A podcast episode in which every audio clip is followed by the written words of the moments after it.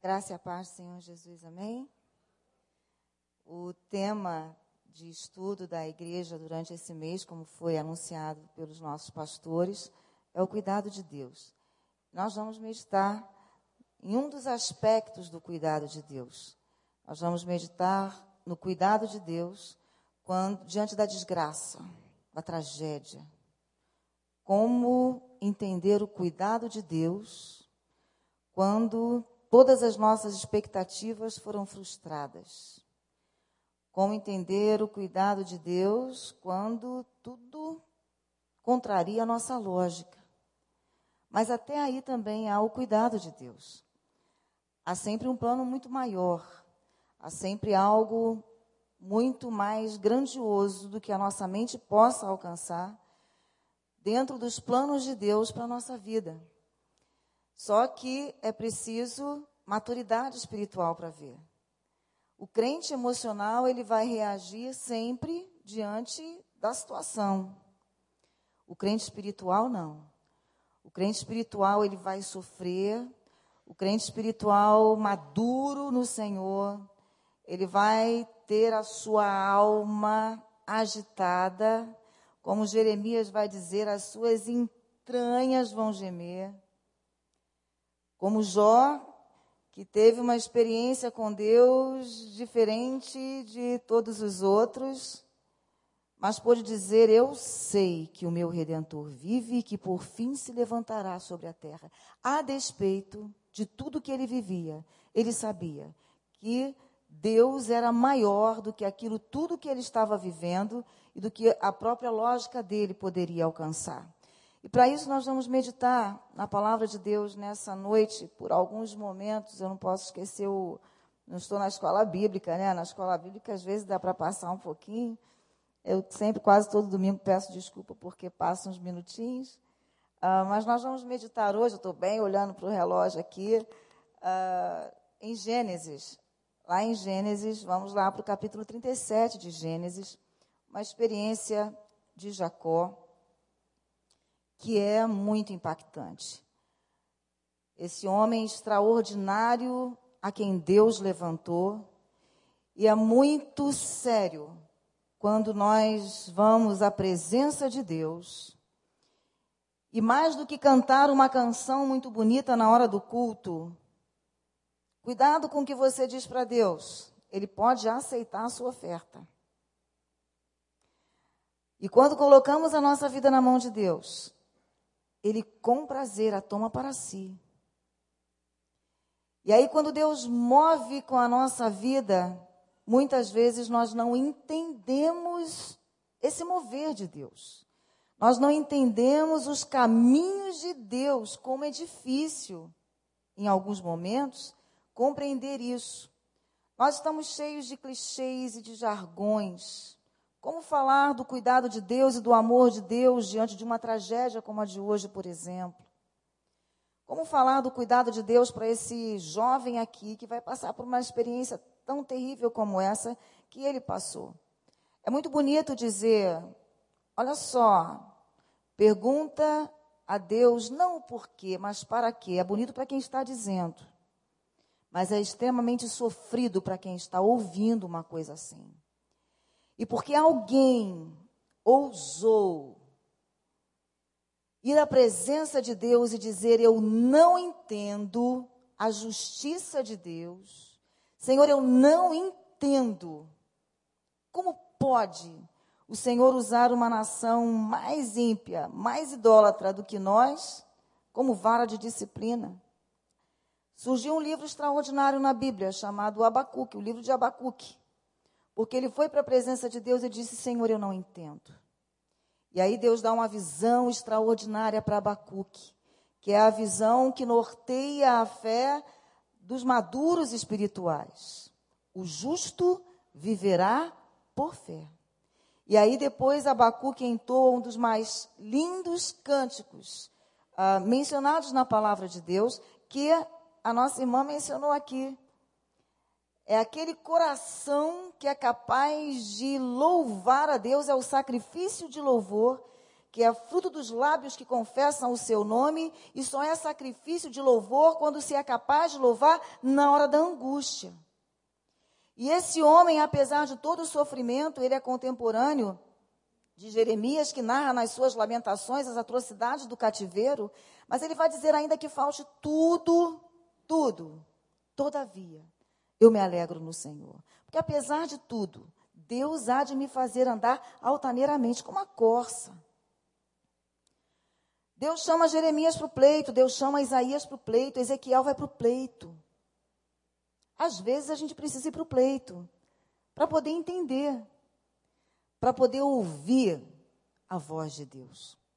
E aqui José tem uma experiência extraordinária, e logo no início desse capítulo, nós já começamos a ver a grandiosidade da palavra de Deus.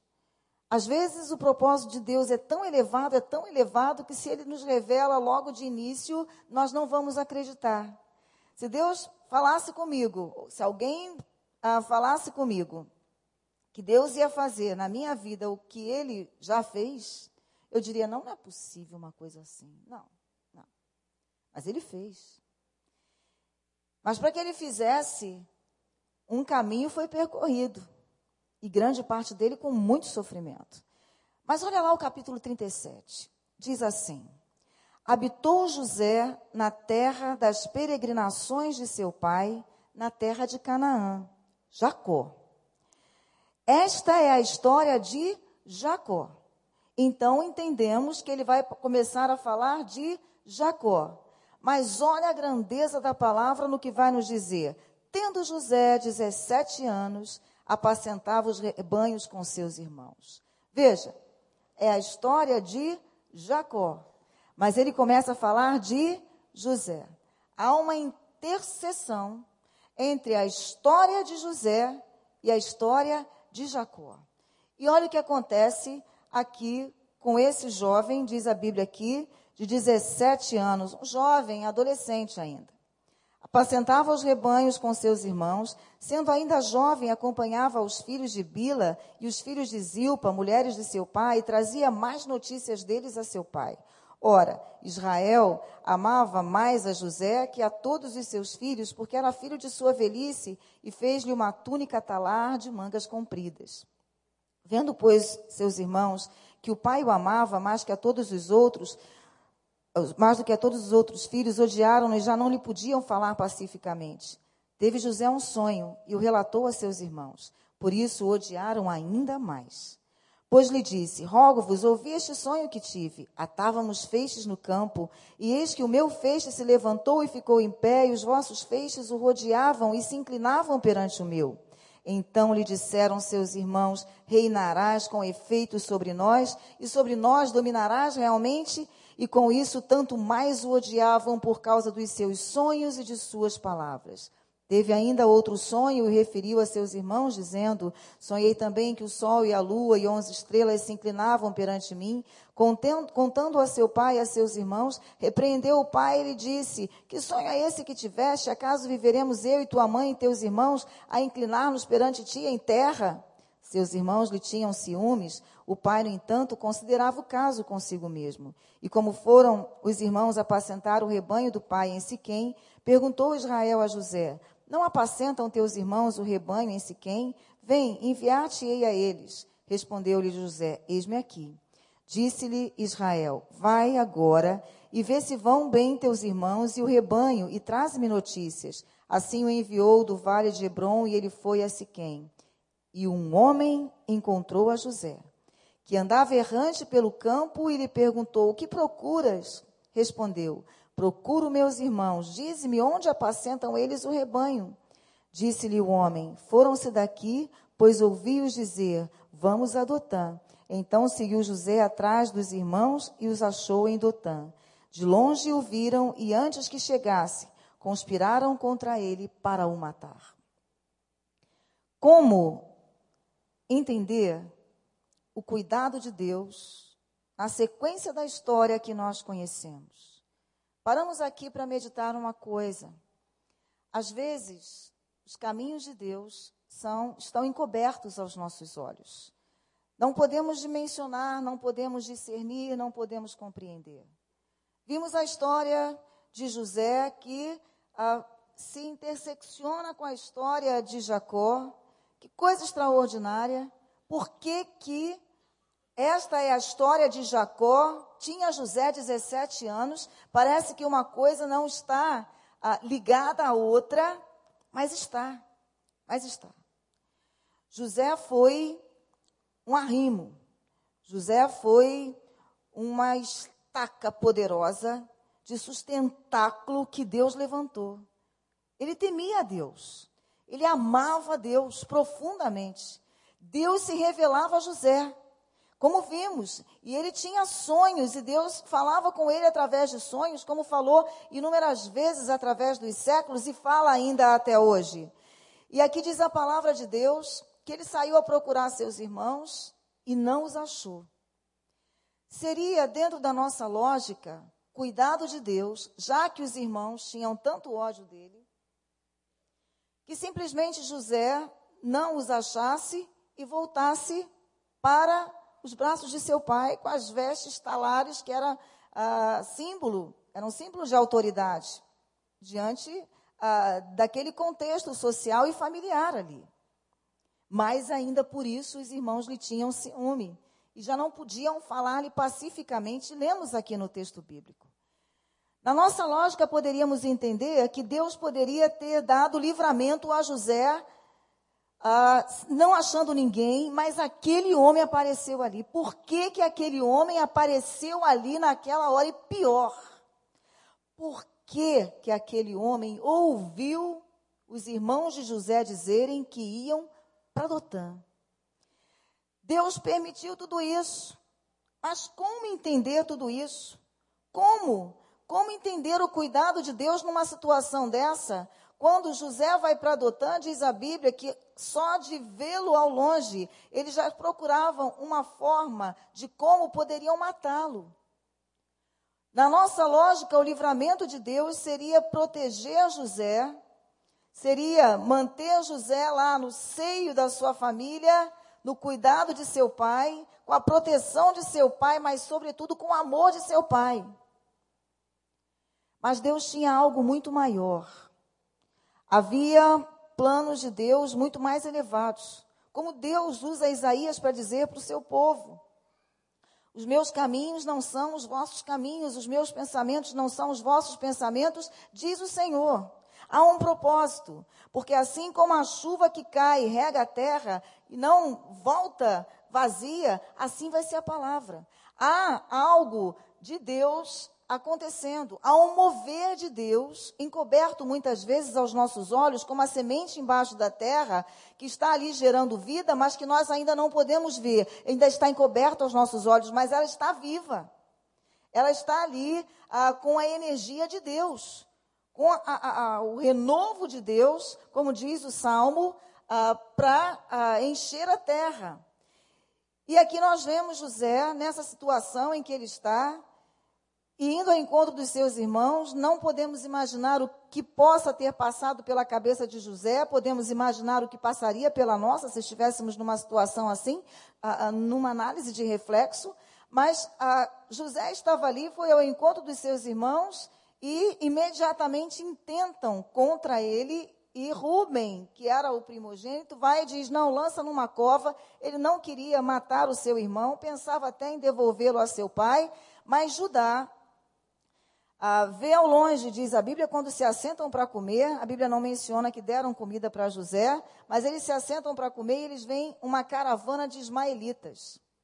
Outra vergonha para José, porque Ismael sempre foi ah, inimigo.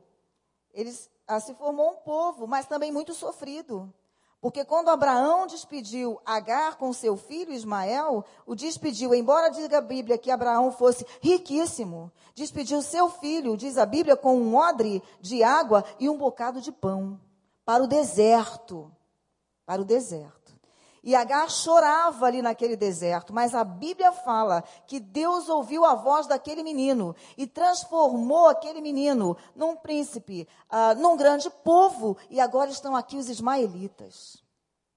como entender o cuidado de Deus na mente de Agar, ao ser enviada pelo, para o deserto com seu filho, que tinha na época mais ou menos a idade de José aqui. Mas a Bíblia fala que o Senhor do céu falou a Agar e disse para ela para não chorar, porque ele tinha ouvido a voz do menino. Às vezes as nossas lágrimas realmente ah, nos impedem de ver uma realidade espiritual além, porque estamos focados no nosso próprio sofrimento, somos humanos, somos emocionais também. Né? Ah, temos ah, corpo e alma juntas e medulas. Somos seres emocionais. Mas entendemos o cuidado de Deus como um livramento completo e absoluto de todos os males e de todas as dores. Mas na linguagem de Deus a coisa nem sempre funciona assim. É muito fácil perceber o cuidado de Deus quando ele é claro dentro da nossa lógica. Quando Deus nos livra de alguma coisa, quando Deus nos protege de alguma coisa, como é bom, louvamos a Deus. E Deus faz isso o tempo inteiro. Mas quando Ele move de uma maneira muito mais profunda, muitas vezes o coração se fecha, o coração se ressente, a alma fica em sequidão. Como disse Davi para Deus, como Jeremias também disse para Deus. A alma fica em sequidão. E aqui José ficou também em sequidão. E ele é vendido para uma caravana de ismaelitas, justamente ismaelitas. Justamente ismaelitas. Aquele que, aqueles que tinham uma, uma história ah, dentro da sua própria história. Porque Ismael era filho de Abraão. Abraão foi pai de Isaac, que foi pai de Jacó, pai de José. Então, como difícil para ele ser vendido como escravo ali, naquela situação, não sabemos se ele rememorou as histórias do passado lá com Ismael, o fato que nem mesmo os ismaelitas o quiseram e o venderam para os egípcios. Às vezes, a construção de um plano maior de Deus na nossa vida, ela vem em etapas e etapas dolorosas. Nós não entendemos como Jesus vai dizer, o que eu faço não entendes agora, mas compreendê-lo-ás depois. E José vai ser vendido aos egípcios. E quando ele é vendido para os egípcios, ele cai na casa de Potifar. Naquele momento, seu coração dilacerado, seus irmãos o venderam. Seu pai acreditou na história que lhe contaram a respeito de sua morte. E as coisas começaram a ir muito bem. Rapidamente ele prosperou na casa de Potifar. Mais uma vez, uma queda. Mais uma vez, a, a desgraça vem. Mais uma vez, a infâmia vem. Mais uma vez, a vergonha vem. E José é lançado na prisão, sendo justo e sendo digno. Mas ali naquela prisão havia uma outra parte do plano de Deus. Porque havia ali o padeiro-chefe e o copeiro-chefe. E porque José chegou ali, e porque Deus deu a ele a interpretação daqueles sonhos, ele chegou à presença de Faraó. E porque ele chegou à presença de Faraó, ah, este o fez o segundo, ele, ah, pela também sabedoria de Deus, revelação de Deus, vai interpretar também aqueles sonhos e vai haver provisão na terra do Egito, mas vai haver provisão para a família de José vai haver provisão para ascendência, para o caminho né, que Deus escolheu para trazer o seu filho ao mundo. Deus foi fazendo, traçando um caminho para José. Como entender o cuidado de Deus na hora da dor? Como entender o cuidado de Deus quando ele permite o sofrimento? Como entender o cuidado de Deus na hora da falta? Como entender que a falta é justamente a provisão? É difícil compreender os paradoxos de Deus. José passou por essa experiência que contrariava tudo que ele tinha vivido. Ele era o amado, ele era o querido, ele era o cuidado. Agora, ele passa a ser o cuidador. Agora, ele passa a ser provedor. Agora, Deus muda completamente, é interessante que, mesmo Deus operando tão grandiosamente no coração de José, ele jamais saiu dali para procurar seu pai e seus irmãos. Mas Deus fez com que eles viessem até ele ah, de uma forma extraordinária. Foi preciso tempo, foi preciso um quebrantar de coração para José, para que ele se desse a conhecer a seus irmãos. Porque a sua, sua primeira reação foi de dureza.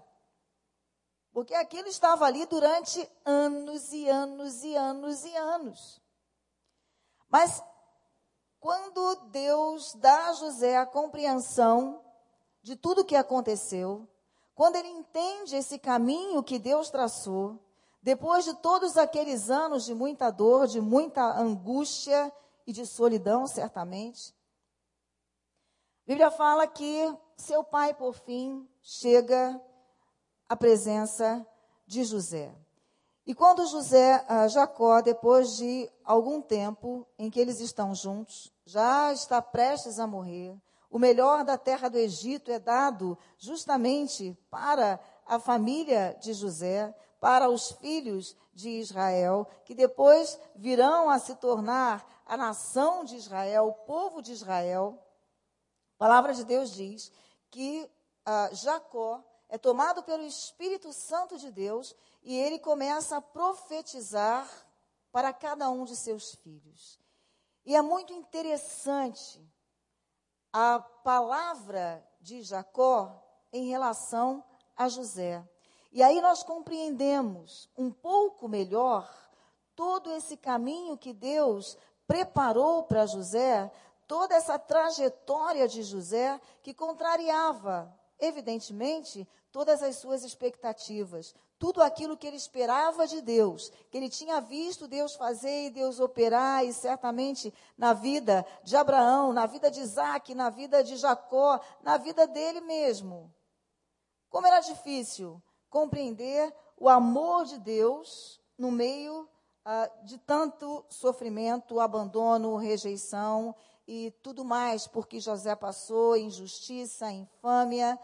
Mas Olha aqui a palavra de Jacó para seu filho José, lá em Gênesis 49, verso 22, diz assim: José é um ramo frutífero. Ramo frutífero junto à fonte. Seus galhos se estendem sobre o muro. Olha que figura extraordinária o escritor sagrado usa aqui pelo Espírito Santo de Deus. Os seus ramos se estendem sobre o muro. O que Deus tinha para José era muito maior do que ficar a sua história reduzida àquele espaço familiar ali. Os seus ramos se estendem sobre o muro. Era muito maior o que Deus tinha para José e é o que nós vamos fazer, ver acontecer. Porque toda, toda aquela gente tem a provisão ah, eu tenho sustento, porque Deus usou aquele homem para que os mantimentos, os víveres fossem guardados e houvesse provisão durante os sete anos de extrema secura e improdutividade da terra. Aí diz aqui: os frecheiros lhe dão amargura. A nossa expectativa é de alegria sempre e de bênção sempre. Mas às vezes Deus permite que frecheiros nos tragam amargura. Às vezes Deus permite que a seta entre e vá com cabe tudo. Às vezes Deus permite que a nossa sebe seja invadida. Às vezes Deus permite. E aqui diz mais: o seu arco, porém, permanece firme. Veja, os frecheiros lhe dão amargura atiram contra ele e o aborrecem. Porém, o seu arco permanece firme e os seus braços são feitos ativos pelas mãos do poderoso de Jacó, sim, pelo pastor e pela pedra, pela rocha de Israel. Pelo Deus de teu Pai, o qual te ajudará, pelo Todo-Poderoso, o qual te abençoará, com bênçãos dos altos céus, com bênçãos das profundezas, com bênçãos dos seios e da madre, as bênçãos de teu Pai excederão as bênçãos de meus pais até ao cimo dos montes eternos, estejam elas sobre a cabeça de José e sobre o alto da cabeça do que foi distinguido entre seus irmãos. Olha o que Deus tinha para José como ele poderia compreender naquele momento da masmorra, naquele momento da vergonha diante de Potifar, da injúria, como ele poderia compreender ali que Deus estava na situação e principalmente no controle daquela situação? Como ah, entender com a lógica? Essa é a diferença do crente maduro para o crente imaturo, para o crente espiritual para o crente emocional. O emocional reage à situação. Mas o crente maduro, o crente espiritual, ele sabe que os frecheiros vão até atingir a sua alma. Mas Deus fará com que os nossos braços sejam feitos ativos e o nosso arco permaneça firme. Essa confiança de que Deus vai dar a provisão para a nossa alma. Como Paulo vai dizer: quando sou fraco, então é que sou forte. Porque ele vai experimentar a graça. A Bíblia fala que é preciso crescer na graça. É preciso aprender a andar na graça. É preciso reconhecer a graça de Deus. E nesse caminho de Deus nas nossas vidas, em que muitas vezes somos completamente surpreendidos de forma tão negativa, em que as nossas expectativas se veem então frustradas, há algo muito maior que transcende toda a nossa lógica, como transcendeu aqui, porque os ramos da sua vida, Deus está querendo que atravessem o muro. Deus está querendo muito mais. Deus está querendo algo muito maior. Os ramos precisam subir e passar do muro. Os ramos frutíferos precisam ir além. E aí Deus vem e trata dessa maneira que uh, só uma alma firmada, fundamentada, estacada em Deus, pode suportar, como Abacuque, como José, e saber o seu Deus. O seu Deus fez isso. O seu Deus permitiu isso. O meu Deus permitiu isso.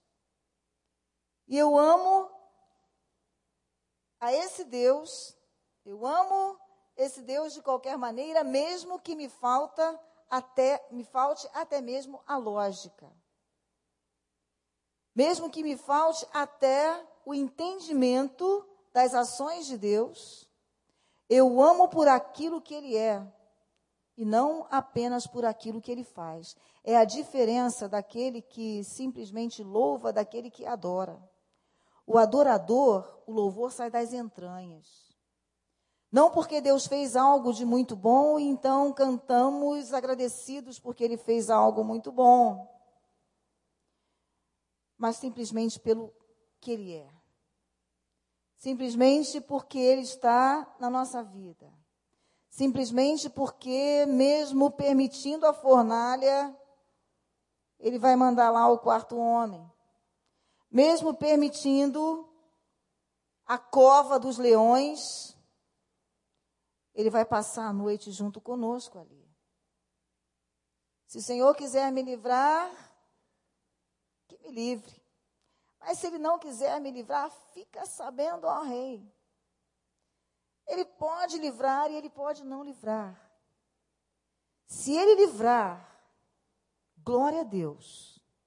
Se Ele não livrar, glória a Deus. Só o crente maduro pode dizer isso. Só o crente maduro pode viver isso. E não é fácil, não. É muito difícil. É muito difícil. E José, ele compreende propósito maior de Deus depois de muitos anos. Embora por muitos anos ele tenha guardado no coração ressentimento em relação a tudo que ele viveu, talvez até em relação a Deus também, por ter permitido tudo aquilo, quando ele compreendeu, ele vai dizer aos seus irmãos, após a morte do seu pai, o seguinte: Vós, na verdade, capítulo 50, verso 20. Vós, na verdade, intentastes o mal contra mim, porém Deus o tornou em bem para fazer como vedes agora que se conserve muita gente em vida. Pode ser que Deus queira fazer de você a estaca da sua família. Pode ser que Deus queira fazer de você o sustentáculo para aqueles que estão ao seu redor. Pode ser que Deus queira fazer com você algo muito maior do que aquela vidinha pequena. Pequena, aquele mundinho pequeno, restrito, limitado, convergente para si mesmo. Talvez Deus tenha realmente aceitado a sua oferta quando você não tinha nem noção do que significava essa oferta da sua vida. E fazer algo grandioso através de você. Muitas vezes o cuidado de Deus contraria a nossa lógica. Muitas vezes o cuidado de Deus não pode ser percebido no meio da situação difícil, de angústia, de tragédia, de dor. Mas lá na frente, quando percorrermos uma parte desse caminho e olharmos para trás, Vamos poder compreender a construção de Deus e ver tudo aquilo que ele foi fazendo enquanto ele caminhava conosco. Quantas coisas Jesus fez enquanto ele caminhava no meio do caminho, quantos milagres Jesus fez. Ele ia para atender ao pedido de um chefe da sinagoga, mas ele encontrou uma mulher ali. Quantos milagres ele fez no meio do caminho? Talvez Deus esteja preparando você para algo muito maior que você nem imagina. Talvez o que hoje seja uma seta aguda do valente, talvez o que hoje seja algo incompreensível dentro da sua mente lógica, pode ser que seja uma etapa de algo grandioso que Deus já esteja fazendo. Porque aquele que começou a boa obra, diz a palavra, ele há de completar essa obra. Somos obra de Deus. Somos projetos de Deus. Somos planos de Deus.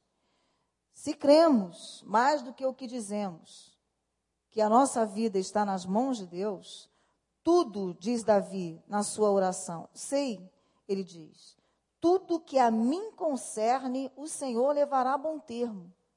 Se diz respeito a mim, diz respeito a Deus, porque a aliança do Senhor é para com aqueles que o temem.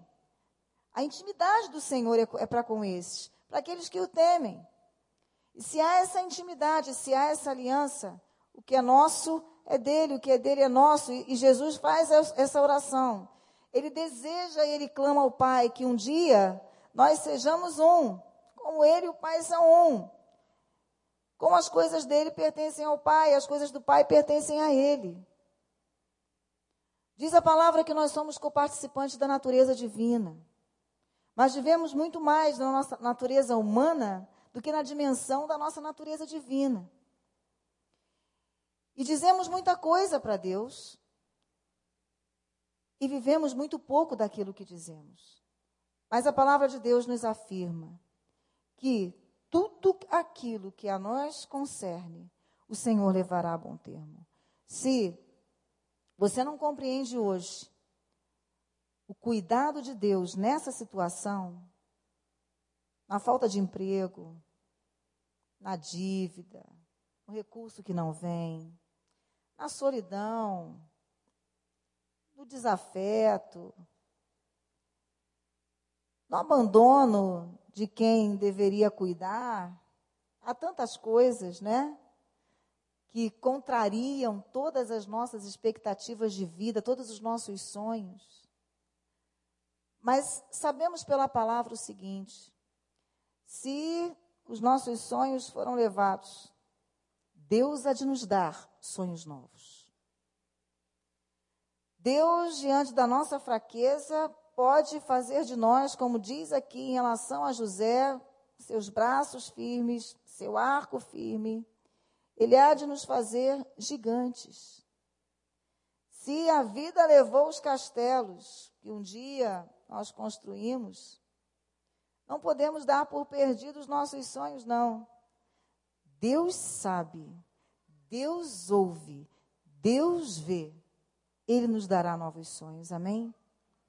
Ele nos dará novas expectativas e nos dará a visão para que nós possamos compreender as etapas do plano glorioso que Ele tem para realizar e para se glorificar através das nossas vidas. Que o Espírito Santo de Deus nos dê visão, que o Espírito Santo de Deus nos dê clareza, que o Espírito Santo de Deus nos dê discernimento e não murmuração.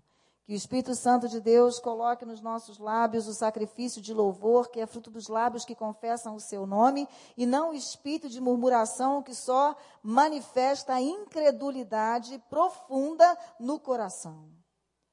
Mas que em lugar ah, em vez de um coração, de uma boca ah, de murmuração, de um coração de incredulidade, a despeito de não entendermos o cuidado de Deus momentaneamente, o Espírito Santo de Deus possa nos fazer repousar na sua paz. Amém? Em paz me deito, Davi ora no momento da guerra, e logo pego no sono porque só tu, Senhor, me fazes repousar em segurança.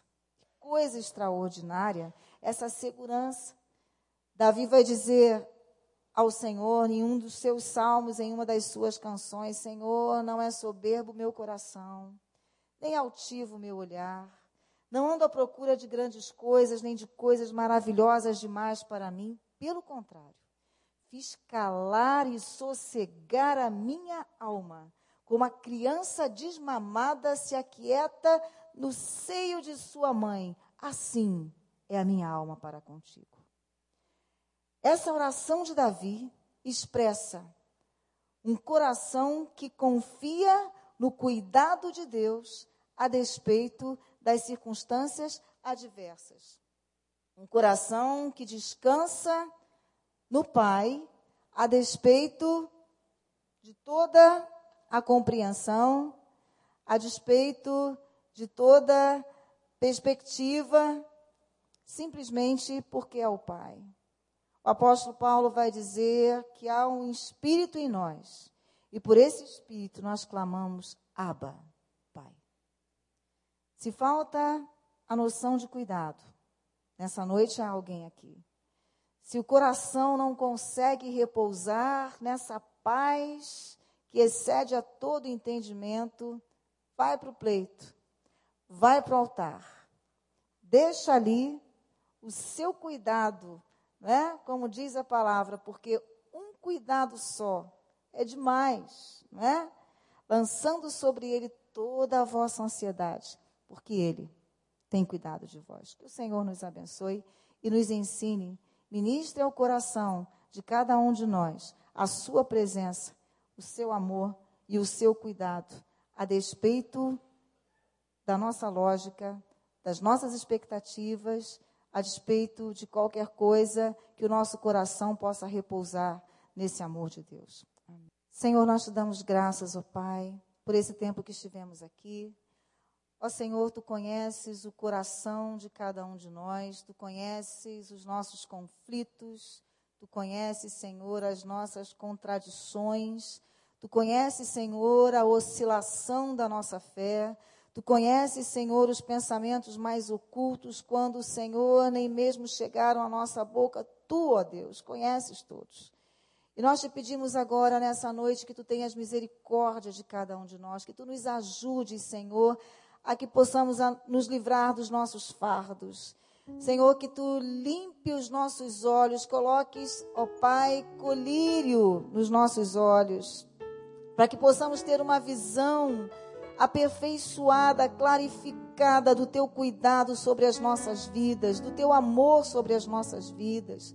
Senhor, toma cada um dos teus filhos aqui nessa noite nas tuas mãos, que cada um saia, Senhor, com a bênção da tua presença, Senhor, com a bênção da consciência do teu amor, do teu cuidado com cada um, ó Pai a despeito de tudo. Mas, Senhor, nós te pedimos que tu venhas abrir os nossos olhos e os nossos ouvidos, para que possamos compreender e que possamos te glorificar. Tira da nossa boca, Senhor, a murmuração e reveste-nos, ó Deus, com uma boca de louvor para a glória do teu nome, em nome de Jesus.